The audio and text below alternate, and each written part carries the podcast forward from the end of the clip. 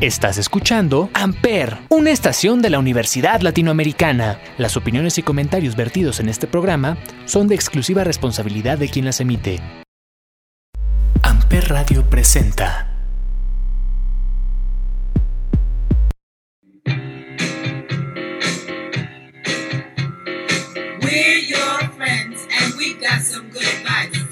Before you let him break your heart, you better think. He isn't worth the tears you're crying. He's only out to break your heart. Him with his cheating and his lying. He's gonna rip your dreams apart. Lord, I love him. Hola a todos, buenas tardes, bienvenidos a, a un episodio nuevo de este podcast que se transmite a través de la Universidad Latinoamericana con Amper Radio, llamado 35 milímetros. Eh, un jueves más que nos acompaña aquí en, eh, en este podcast Olivier y su servidor Ismael. ¿Cómo estás, Olivier? Hola, buenas tardes a todos, muy bien. Y contento de estar en un nuevo episodio de 35 milímetros por Amper Radio. Así es. Y, y pues bueno, en esta ocasión vamos a hablar de un fenómeno que no nos había pasado antes, eh, lo que llevamos del podcast, que es que vamos a analizar una película que no estamos muy seguros ambos si es buena, si es mala, si es pretenciosa, si es... Creo que hay muchos adjetivos, ¿no? Para describir esta película, pero no hay una opinión como muy certera. Y estamos hablando de Malcolm and Mary, de Netflix. Sí, es una película reciente, la verdad es un estreno prácticamente. Salió la semana pasada, ¿no? Me parece, en Netflix. Y bueno, le ha ido bastante bien en críticas, pero sí tiene opiniones encontradas con varias personas. No, no se sabe a ciencia cierta si te gusta o no una vez que acabas de verla. Te deja un poco pensativo. Claro, es una, es una película que llega hasta cierto punto a ser incómoda porque solo tenemos a dos protagonistas, eh, una sola locación, es en blanco y negro y pues básicamente son diálogos, diálogos, diálogos. Entonces es una película como para ponerse a ver y no esperar más que diálogos. Es lo único que hay. Realmente sí, está basada en los diálogos y en unas actuaciones bastante potentes, la verdad, muy, muy talentosos los dos, los dos personajes, que son Zendaya, esta chica que bueno, muchos la conocen por Spider-Man, que sale ahí de, del interés amoroso de Peter Parker, ¿Es correcto? y el que es hijo de Denzel Washington, que se llama John David Washington, que también es un actor que ha estado bastante de, pues, de moda en, últimos- en estos últimos tiempos. ¿no? Sí, ahorita lo vimos en Tenet. Está en la película nueva de Christopher Nolan. Eh, pero sí, las actuaciones aquí son. Pues yo diría que el 90% de la película, puesto que el otro 10, en mi opinión, creo que es este. pues la cinematografía, ¿no? Como la foto, ya que pues en realidad no pasa más que una plática, una discusión de una pareja en una, en una casa, en el bosque, al parecer. Sí, sí, sí. Realmente va de un director de cine que acaba de tener su gran premier, ¿no? De una de su primer largometraje. Exacto. Y bueno, él viene muy contento porque le fue muy bien, ya es acompañado por su novia, una chica que es 12 años más joven que él, que es algo que generó cierta polémica en algunas personas. Sí, Y realmente se basa en una discusión de ellos durante toda la película, en una sola locación. Y no hay más personajes, solamente son ellas, ellos dos. Exacto, y, ¿sabes qué pasa? Creo que es muy oportuna la, la película para el tiempo de pandemia, ¿no? Porque creo que a todos nos ha pasado que si vivimos con alguien, en- hemos vivido con alguien en esta en este encierro, pues hemos tenido este tipo de, de situaciones, ¿no? Donde solo estamos nosotros discutiendo a veces y pues es lo único que hay.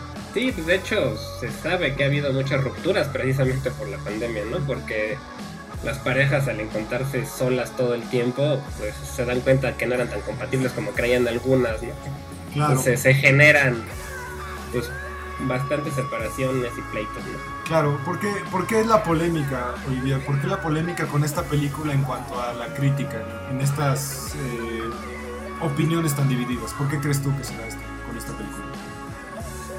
Pues por lo menos yo creo que, se, que es una película que se basa mucho en las actuaciones, pero que tal vez se olvidan un poco la parte narrativa. O sea, en la parte del desarrollo dramático, los personajes son un poco planos y el pleito constante puede llegar a cansar a muchas personas, porque además es una película larga, ¿no? Más de dos horas de pleito continuo. Entonces hay a quienes eso les parece tal vez un poco frío o un poco superficial, porque las conversaciones, a pesar de que son muy buenas, no llegan como a ninguna resolución. Claro, y exagerados, ¿no? Creo que a veces ellos están exagerados en cuanto a su discusión. Más él, creo que más eh, John David Washington está un poco exagerado en algunas partes. Eh, hay, una, hay una parte de la película donde se pone a leer una crítica que le hicieron a su primer largometraje y, y está súper, súper exagerado, a pesar de que es una crítica positiva, ¿no? Sí, sí, sí, son, pues es muy dramática, ¿no? Los dos personajes son muy, muy dramáticos. Y, creo que eso genera a veces que podrían parecer sobreactuados en algunas partes. Por ejemplo, a mí me pasó que realmente ninguno de las dos me cayó muy bien. O sea, los dos personajes me parecieron pues, bastante antipáticos. Claro. Y aparte, también, ¿sabes qué parece? Parece como una película que está más allá del cine. Parece una película teatral. Parece una obra de teatro. Porque es una locación, dos actores diciendo diálogos uno al otro y que en situaciones hasta ni se contestan entre ellos. Parece más bien el monólogo de él y luego el monólogo de ella, como si fuera un ensayo, ¿no? Un ensayo de, guion. Ahora te toca a ti, ahora te toca a ti. Sí, justamente eso se nota mucho, ¿no? Que es exactamente. O sea, empieza uno, carga contra el otro, se calla, después de un ratito descansan y regresa el otro personaje a volver a cargar en contra, ¿no? Y, es así, uno contra el otro una y otra y otra vez durante dos horas. Sí, sí, es una película emocionalmente agotadora. Eh, creo que es una película que si estás viviendo una situación tal vez de esta índole con tu pareja, híjole, creo que puede despertar ahí ciertas cosas que no, no quieres eh, abordar tal vez, porque sí se atacan de una manera muy ruda, más él, creo que él es más hiriente, mientras que ella es más eh, más inteligente en su discusión, pero sigue siendo hiriente. Sí, la verdad es que en un principio él, por lo menos a mí sí me, cayó mal, ¿no? Dices es que es un tipo muy agresivo, muy hiriente con ella y pues sí, la verdad es que no, no se comporta de una manera muy comprensiva con la pareja, ¿no? Es muy soberbio también, bastante hiriente. Pero ella también, ¿no? O sea, también le dice cosas bastante hirientes, que creo que es algo normal en una relación. Creo que tiene eso, ¿no? Que son, es muy realista. Sí. O sea, las peleas entre parejas pueden llegar a ser así de hirientes, aunque no es lo ideal, claro. Pero, claro, pero yo creo que todos los que han vivido con una pareja tienen algún un pleito parecido, ¿no? Sí, porque a final de cuentas, cada uno de ellos ataca lo que sabe que al otro le va a doler. Ella lo ataca de una manera intelectual, artística, le, da en sus puntos más, más débiles que son su, su, profesión, que es ser director, mientras que él ataca a ella en su parte personal, ¿no? Ella es una exadicta a, a medicamentos, entonces pues la ataca en esa, en esa parte, ¿no? Y tiene muchas referencias además al cine y al mundo de la crítica. Sí, hablan mucho de cine, de la crítica de cine sobre todo, ¿no? De cómo llega a afectar la crítica a los directores de cine, ¿no? Cómo de verdad un comentario negativo los puede herir, ¿no? De verdad. E incluso lo positivo, porque la crítica que él es positiva y no le gusta. Sí, claro, ¿no? Porque lo como que lo vuelven político y él no le parece, ¿no? Él dice, pues es que creen porque son personajes afroamericanos los dos, dicen, creen que por ser negro, este, todo lo que yo haga tiene que ser político, ¿no? Y se empieza a enojar, ¿no? Y dice, no, la verdad es que mi historia no tiene nada que ver con política, y entonces se molesta mucho porque lo encasillan como en ese ámbito. Claro, y ella, y ella muy burlona empieza con esta dinámica de, pues es que sí lo hiciste, sí, tu película sí esa es la intención, toda la gente blanca siempre hace lo mismo, no entiendo por qué te enojas. Y es que él, él cree que ella no entiende de arte, ¿no? Y tal vez por eso la, la desprestigia un poco. Sí, la hace un poco menos. Que en sí que esto no es un spoiler porque sucede rápido. Todo el pleito se genera porque en el discurso de agradecimiento de la película no le agradece a ella, ¿no? Entonces ella pues llega muy molesta porque no le agradeció y desde ahí se encadena todo el pleito. Exacto. y es un, realmente eso pasa en los primeros minutos, pero eh, un solo detalle genera una cadena enorme de, de discusión. Sí, sí, sí. Además estamos eh, ante una situación en la cual el encierro no ayuda, porque la casa, a pesar de que es una casa amplia, es una casa que está como conectada toda. Entonces, si yo voy para allá, te voy a encontrar en algún punto por acá. Entonces la discusión se da pues sin barreras de alguna manera. Hay mucho juego de espejos también, hay muchos espejos en la película. Entonces ahí... Sí, eso, eso me gustó. Bueno, en cuanto a fotografía, juegan mucho con los reflejos. Y eso me gustó, se ve muy bonito. Como hay una escena que ya es casi, casi hacia el final, donde se ve él como en el baño, en una parte del espejo, y ella en la cama, en otra parte de un espejo que está en la puerta, y se ven los dos reflejados, como cada uno con su expresión de. Pues esa expresión que tiene uno cuando está peleando, ¿no? claro. Tristeza, enojo al mismo tiempo. Hay, hay, una escena que en particular es, es molesta, creo que a mí me pareció molesta. No molesta de que esté fea, sino que cansa, que es cuando él está comiendo macarons y que come de una manera tan, tan exagerada, tan violenta, que, que hasta que quieres que termine ahí esa escena, ¿no? Que es, que es hasta exageradísima en cuanto a actuación. Sí, justo le está gritando mientras come, ¿no? Él está comiendo y mientras a la distancia le está grite y grite a la, a la chica, ¿no? Y le está diciendo, ya está, ella le dice, pues, ¿por qué me estás gritando? Mejor acércate a mí en lugar de estar comiendo, ¿no? Si vas a pelear. Sí, y, y, y hay una parte que incluso hasta parece una película de terror, porque ella va al baño a una parte de la casa que pues no, no es común y, él no la encuentra. Entonces de repente yo sentí que parecía que se iba a convertir en una película hasta de terror o de suspenso. Y no, todo al final termina siendo otra pelea. Sí, sí tiene ciertos toques, sobre todo también por la iluminación, ¿no? Porque es un blanco y negro muy contrastado. Sí. Como un claro oscuro, ¿no? Entonces las sombras son muy profundas, la luz es muy brillante, entonces sí te da cierto tintes de ese estilo, ¿no? Porque además está rodeada de bosque, ¿no? Se ven árboles. Sí. Es una casa muy bonita, de hecho. Que, incluso parece que la casa no tiene ni siquiera privacidad. Porque las No, es de cristal, ¿no? Todas las ventanas son muy grandes, son ventanales muy grandes. La habitación tiene ventanales muy grandes. Entonces, a donde sea que vayas, como que siempre te van a ver. Entonces, la intimidad también juega mucho con la intimidad la película. Falta un poco de la privacidad, cierto. Además que ellos mismos no se permiten estar porque cuando uno se quiere ir, el otro lo sigue y sigue peleando, el otro luego se quiere ir y lo siguen y siguen peleando, o sea, como que entre ellos tampoco se permiten su espacio. Claro, claro. Y, ahora hay una, hay una, hay una mm, parte que es un poco más clavada, que, yo noté un poco que él, él, él hace una película que habla sobre afroamericanos y que la crítica que recibe no le gusta porque cree que es de afroamericanos, pero no sé si a lo mejor yo me clavé mucho, que es una referencia muy meta, que la crítica que él recibe es la crítica de la misma película en sí. Sí, puede ser. Yo leí que de hecho el, el, director que es este...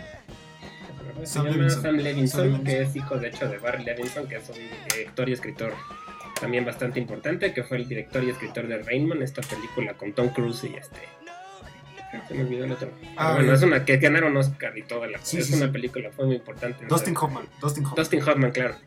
Es un. Tiene. Bueno, es tiene autismo, me parece, ¿no? Sí, pero es un super genio para las matemáticas. Ajá, son bueno, hermanos, ¿no? El punto es que tiene muchas referencias al cine y parece que él quedó muy dolido de una crítica que le hicieron a su película anterior, que se llama Assassination Nation, que salió en el mismo periódico que creo que es el LA Times, me parece.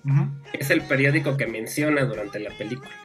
Entonces muchos dicen que esta película la hizo prácticamente para vengarse del crítico que le hizo esa, esa crítica. No sé, pero eso escuché al investigar sobre la película. Ok, sí, sí, sí, porque es una, es una película que ataca mucho este mundo de los críticos de cine y que, que hace mucha énfasis en que nada más se van por lo que acaban de ver y no por, por el pensamiento crítico ¿no? que hay que tener hacia las películas y meditarlas un poco. Y más si es un director afroamericano que, que como bien dice él, parece un cliché, que siempre creen que somos eh, políticos o queremos denunciar a los blancos o queremos la supremacía, etcétera, etcétera. Sí, a mí eso me gustó porque siento que es una crítica que yo no había escuchado en Hollywood. Normalmente ahora es al revés, o sea, como que sí ven todo como un ataque o como que es de raza y él lo ve al revés, ¿no? Es de no, o sea, no por ser afroamericano tiene por qué ser sobre nuestra raza, ¿no? Claro. Y siento que últimamente está envolviendo mucho ciertas críticas, ciertas temáticas sobre raza, sexualidad, cosas que no siempre son el fondo del cine o del arte en general. Claro, y, y al final es una película un poco difícil de, de llevar porque al ser dos actores en un solo ambiente, eh, pues sí se vuelve un poco cansado, ¿no? Porque tú esperas que pues, pase algo, pero al final siempre son ellos dos. A mí me recordó mucho a una película de Lars von Trier que se llama Anticristo. Mm, sí. Que igualmente dos personajes, una locación en el bosque y que pues solamente son soliloquios, uno, uno contra el otro. Sí, sí tiene, de hecho es muy parecido, sí, el setting es similar. Son dos personajes, muy buenos actores también ambos. Sí, solo que pues bueno, Anticristo es una película más hacia el surrealismo, ¿no? Sí, medio tiene tintes de terror también un Sí, poco. sí, sí, y. Lars von Trier, pues es también muy controversial, ¿no? Sí. a mucha gente le cae muy mal. A mí me, me gustan sus películas casi todas. Sí, bueno, también Pero- es, que, es que Lars von Trier usa una forma de cine llamada Dogma 65, si no me equivoco. Sí, Que, que, pues es muy teatral, ¿no? Todo este, este cine que él hace es muy, muy similar a, a una obra de teatro. Que esta también, esta película también es así. sí, sí, de hecho, he visto algunas reseñas que sí lo comparan con una puesta en escena teatral, ¿no? Por toda esa parte del, del juego de los personajes, de cómo los se mueven en el escenario, cómo la cámara los encuadra muy abierto normalmente, que es similar a cómo graban las obras de teatro cuando las graban, ¿no? Sí. Eh, puntos fuertes para ti de la película, para después ya pasar a las debilidades. El principal yo creo que serían las actuaciones, la verdad lo hacen muy bien. Sí, Y el segundo, en mi caso, la fotografía, todo lo que es realización en general me pareció muy buena. Sobre todo porque leí que la hicieron en dos semanas. ah, sí. La, sí, la grabaron durante la pandemia el año pasado, de junio a julio, y se tardaron creo que dos semanas y media en grabar toda la película. Ok. Entonces, pues realmente es un tiempo récord para una producción de la calidad que les quedó. ¿no? O sea, realmente dos semanas y media hay pro- proyectos escolares que se tardan Sí. mucho más, ¿no? Sí, sí, sí. La la verdad es que se les reconoce esa parte. También me gustó el uso de la música que hacen, Sí. el soundtrack. Inclusive lo utilizan como manera de pelear entre ellos también, porque se pone una canción que habla como del sentimiento de uno y luego la otra le pone una canción que habla del sen- Como que se dedican canciones, digamos. claro, claro. Y eso me pareció inteligente. A mí, a mí me parece muy, aparte de todo lo que mencionas, me parece muy bien concretado el- los diferentes planos y movimientos de cámara, porque vemos mucho traveling, eh, vemos muchos planos secuencia larguísimos, más que nada de él, porque él tiene diálogos que hablan muy rápido y al mismo tiempo tendidos. O sea, se- pues, hay una parte que creo que es casi al principio de la película, donde él habla de lo grandioso que es, que él va a ser el nuevo Spike Lee que dura pues, como 10, 15 minutos donde él está solo hable y hable y hable. Y rápido además. Sí, de hecho, también tiene mucha. No logré bien ver si era cámara en mano o era Steadicam o una mezcla de los dos, pero la cámara por momentos sí se mueve todo el tiempo Sí, y son puras planos de seguimiento, ¿no? Los van siguiendo por todos los pasillos de la casa y, o sea, habla de una muy buena habilidad del director de fotografía, ¿no? sí, sí, sí, sí. Eso- esos planos son bastante, bastante interesantes porque en algún punto, eh, bueno, no sé si tú lo notaste, cada vez que uno está atacando al otro, o sea, si yo te estoy atacando a ti, a ti te hacen un acercamiento para que sientas Ujú. esa furia. Y luego, y luego se cambia. Cuando ella está atacando, le hacen un acercamiento a él. Sí, como campo y contracampo de las expresiones. Exacto. Y me gusta que por momentos también dejan la cámara fija. Sí, También hay momentos largos donde es una toma fija y solo se concentran en ello. Entonces, está muy- en realización me gustó bastante. Sí, algo que también usa mucho el director es este, este ejercicio de cámara llamado eh, compartimientos interrelacionados, en donde uno está en la misma toma, uno está dentro de la casa y otro está afuera, teniendo diferentes como momentos o ambientes. ¿no? Él está afuera to- to- totalmente iracundo, mientras que ella está adentro acostada, relajada.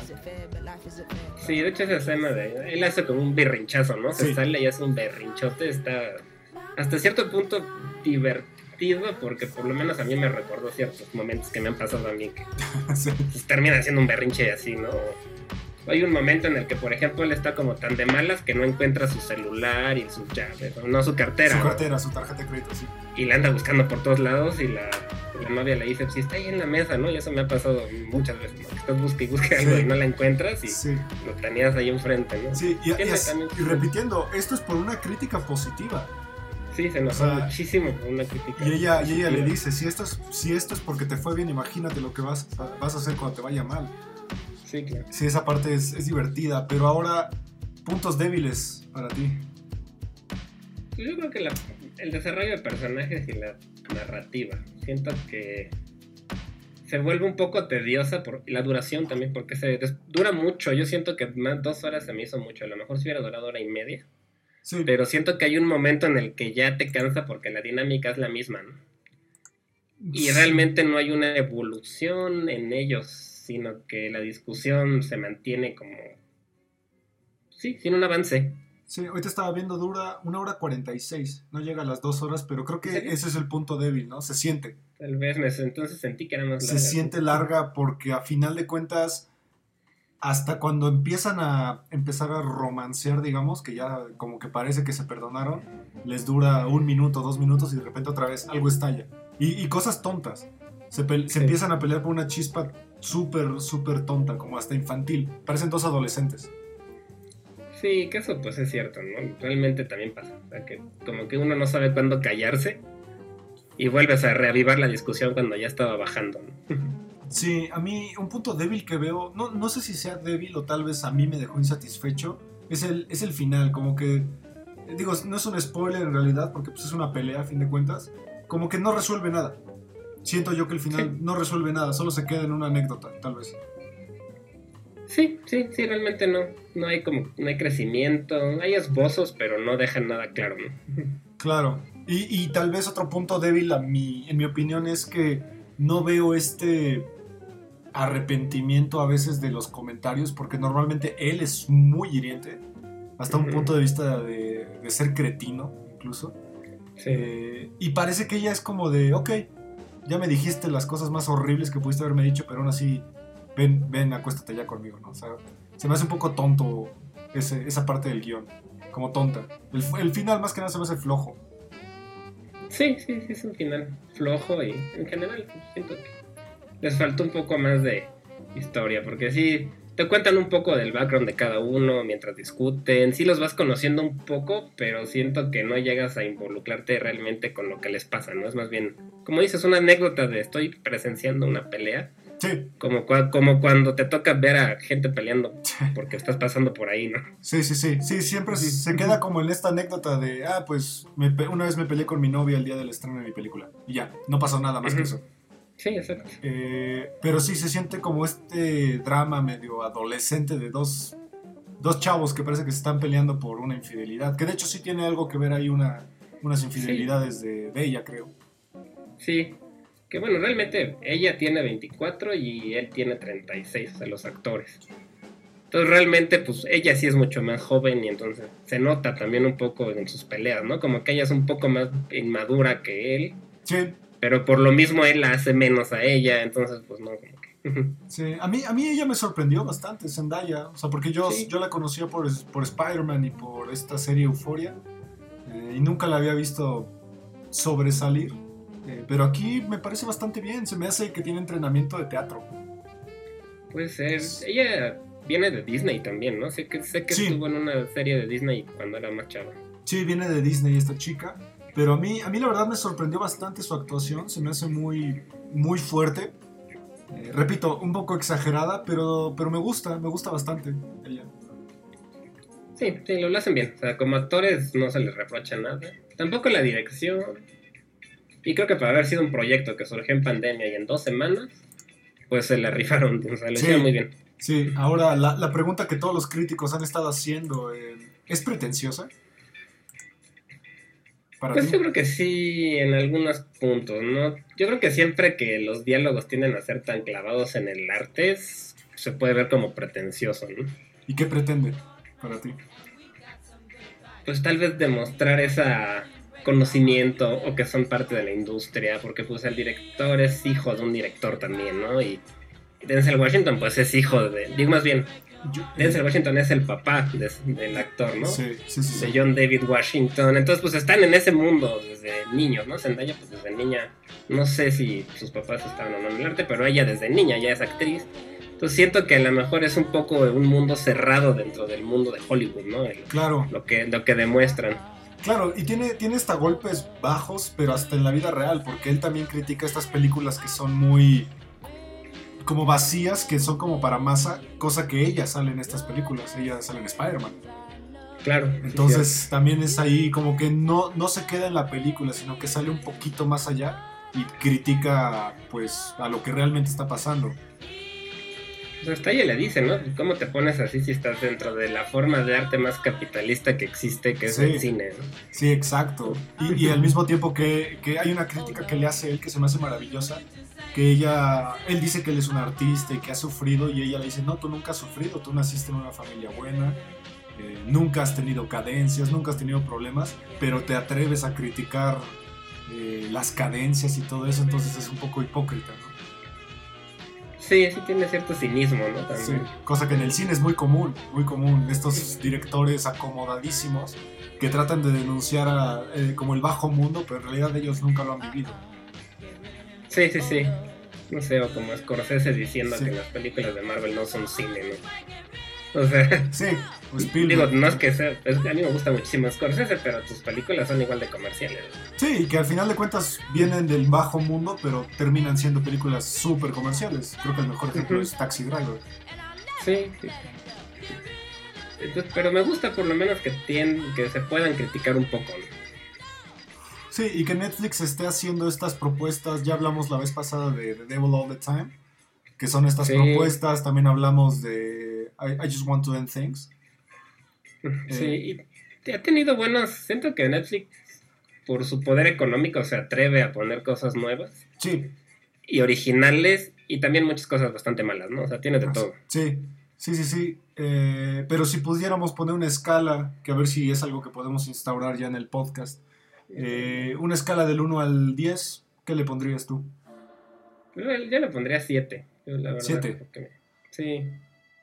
O sea, me gustó en general, pero me faltó la parte que me dejó frío, no me hizo sentir mucho, ¿no? O sea, me fue así de, "Ah, está padre, está bien atada, está muy bien hecha, pero no me dejó reflexionando, no me dejó ningún mensaje, no, nada, o sea, fue así de, "Mm, está buena. Sí, sí, yo me iría por el 8 tal vez, pero sí creo que es una película que pasa sin pena ni gloria. Solo es una película... Es una película que hay que ver para, para ver las propuestas de Netflix, pero no creo que vaya más allá de eso. Algunos piensan que los podrían nominar tal vez algún Oscar por actuación, puede ser, lo hacen bien, pero quién sabe. Yo me iría por fotografía tal vez, más que la También, sí. Sí, creo que Sí, la fotografía sí. es más fuerte que la actuación. Sí, está padre. De hecho, Netflix hace poco también vi una que se llama Pieces of a Woman, que también está muy buena con Shia LaBeouf. Ah, ok, ok. Este, también me gustó. Es, un, bueno, es la historia de una pareja que pierde un bebé y todo su- pues, todo lo que sufren por la pérdida del niño, ¿no? Y la verdad está buena. Creo que no sé por qué me vino a la cabeza otra vez Anticristo. que esa, Sí, esa es la sí. premisa de Anticristo. Sí, parece hecho.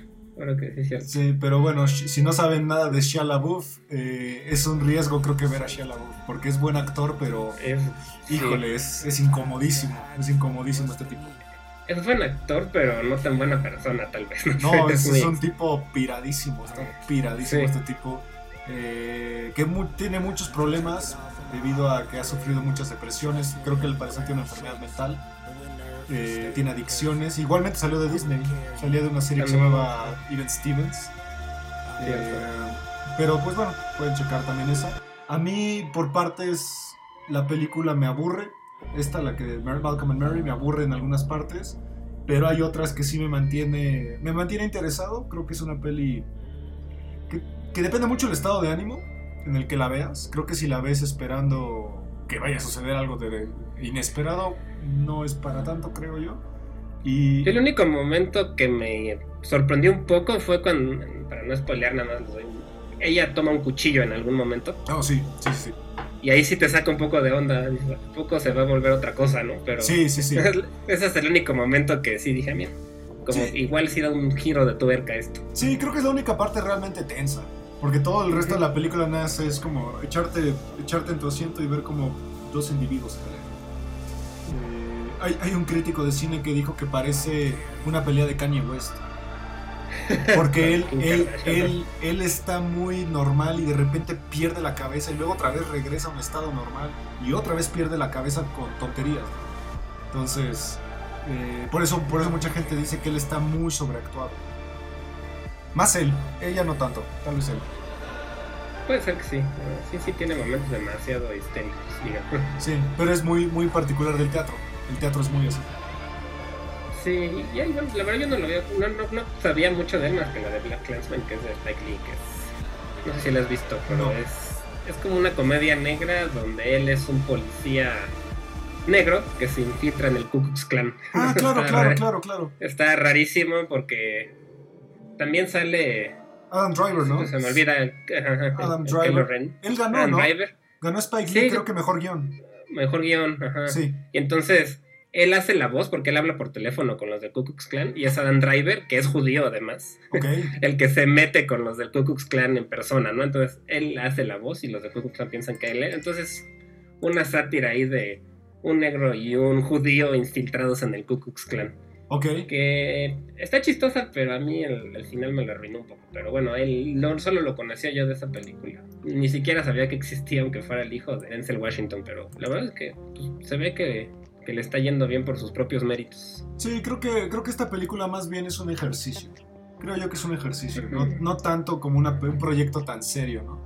Parece más bien un ejercicio de diálogo, un ejercicio de guion eh, y de fotografía, evidentemente. De hecho, escuché una crítica que me pareció que podría ser acertada, ¿no? Es que la diferencia entre la gente de Hollywood y los normales durante una pandemia, ¿no? La gente normal se queda en su casa encerrado y no sale ni a la esquina, y estos hacen una película. Sí. Como, ¿Qué hacemos? Pues vamos a hacer una película para pasar el rato, ¿no? Entonces, la diferencia entre unas, unas clases y otras, ¿no?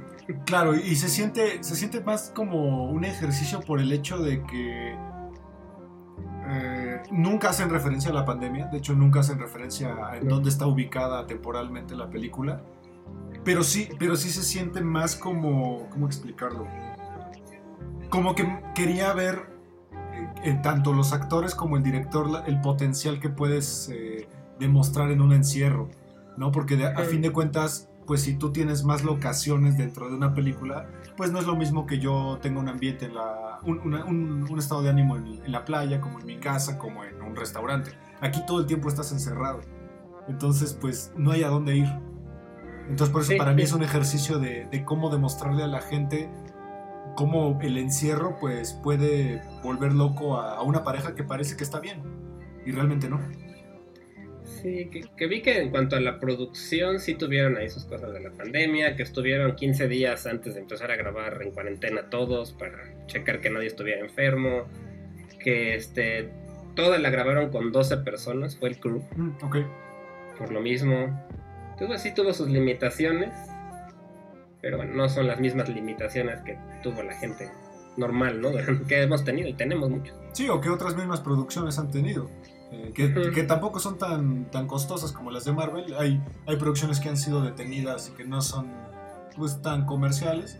Caso que le pasó, por ejemplo, a Wes Anderson ahorita con su, con su película nueva, The French Dispatch, que está otra vez atrasada.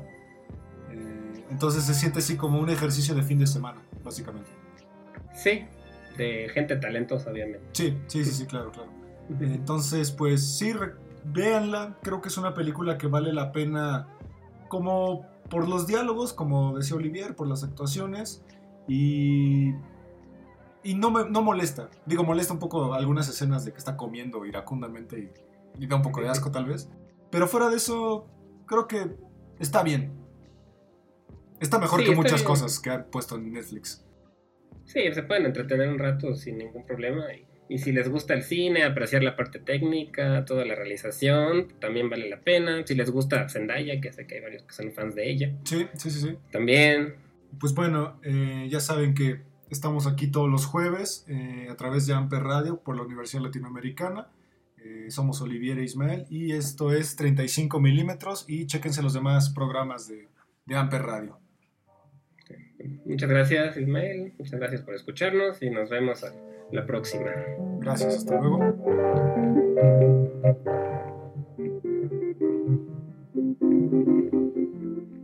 Amper, donde tú haces la radio. Amper Radio presentó